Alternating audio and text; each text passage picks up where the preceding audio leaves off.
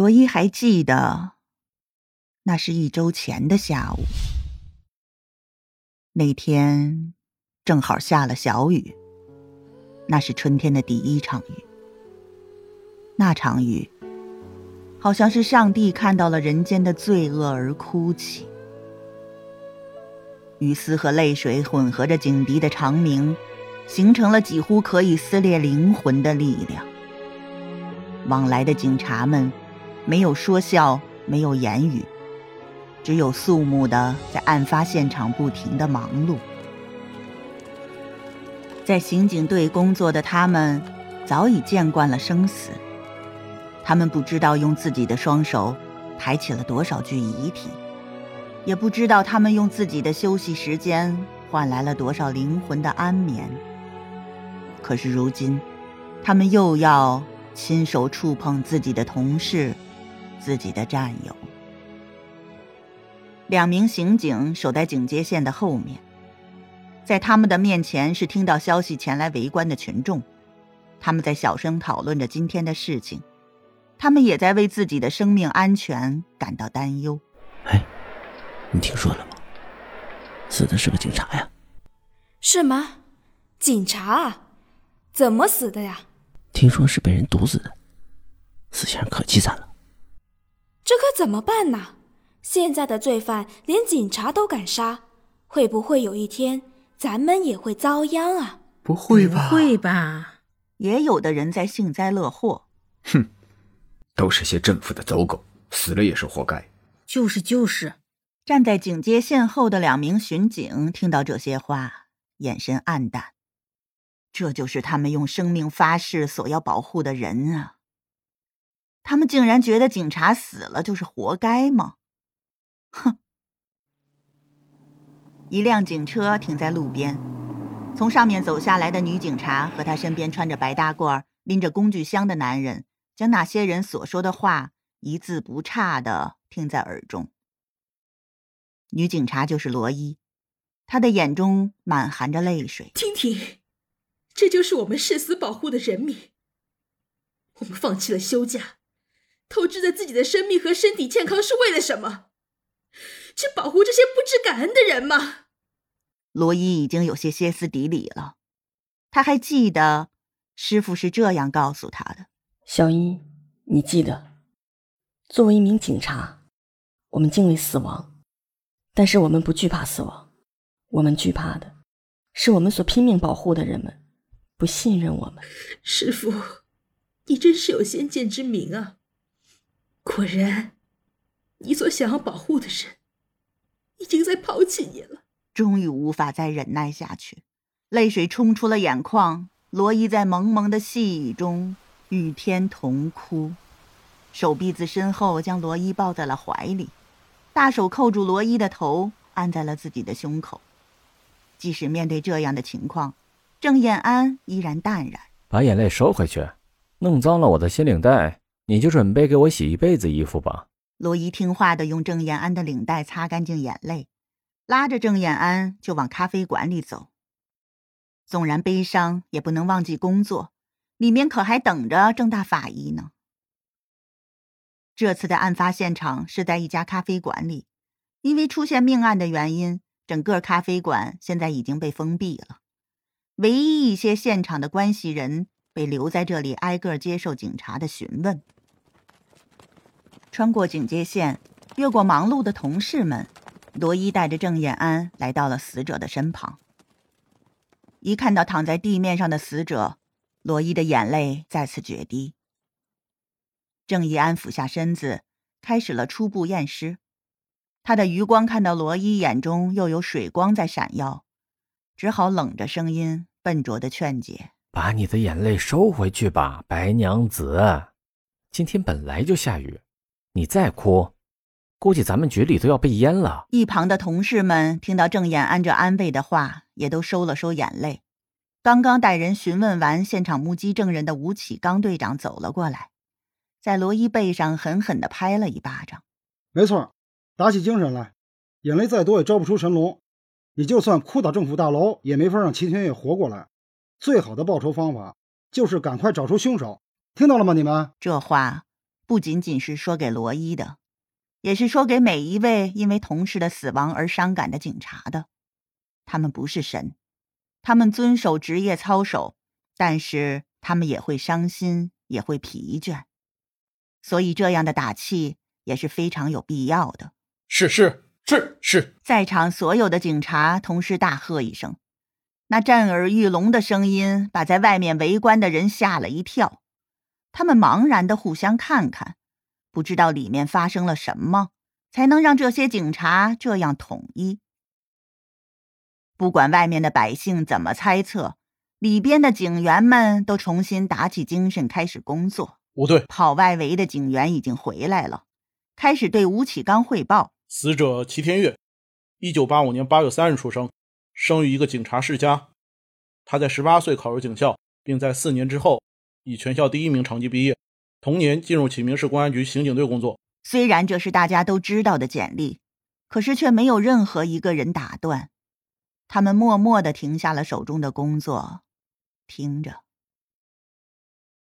齐天月是一个十分适合做刑警的女人，她强势但不霸道，女性的细腻更是使她在面对案件的时候极易发现一些不寻常的东西。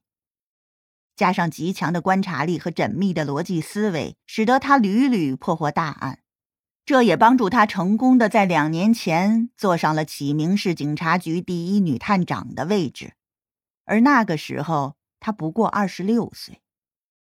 但是在同事的眼中，齐天月是非常好相处的。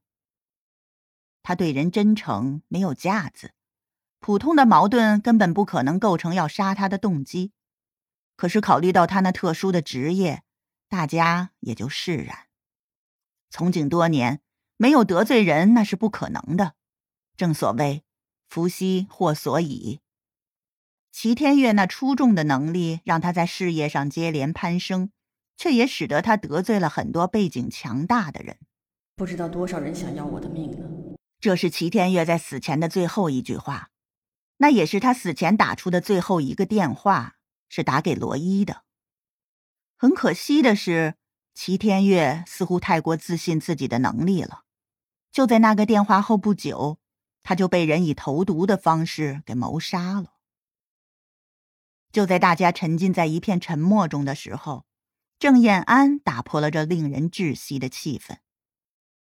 他看着齐天月的尸体，以一种十分凄凉的模样趴在咖啡厅冰冷的地面上。有些嘲讽的笑了。喏，常在河边走，哪能不湿鞋呀？各位，这可就是咱们的前车之鉴呢。以后还是学会做饭吧，在外面吃饭不安全呢。本来有些伤感的气氛，被郑延安的一句话给冲淡了不少。勘察也重新开始。咖啡厅是公共场所，人流量比较大，人员构成复杂，凶手就应该混在其中。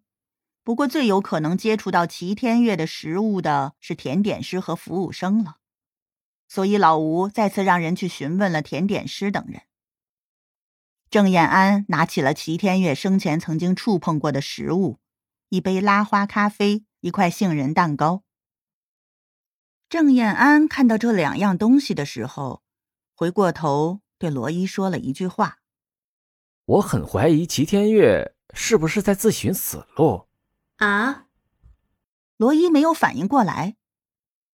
什么就自寻死路了？呵呵，作为一个见惯了犯罪现场和犯罪类型的警察，居然会在这种地方吃杏仁蛋糕，说他不是在找死，谁也不信呢。郑延安好心的为大脑没有转过来的罗伊解释：“你的意思是？”罗伊好像有些明白了。不会真的是那种毒吧？是氰化物。听到罗伊的声音而走过来的老吴也惊呆了，毒物竟然是氰化物吗？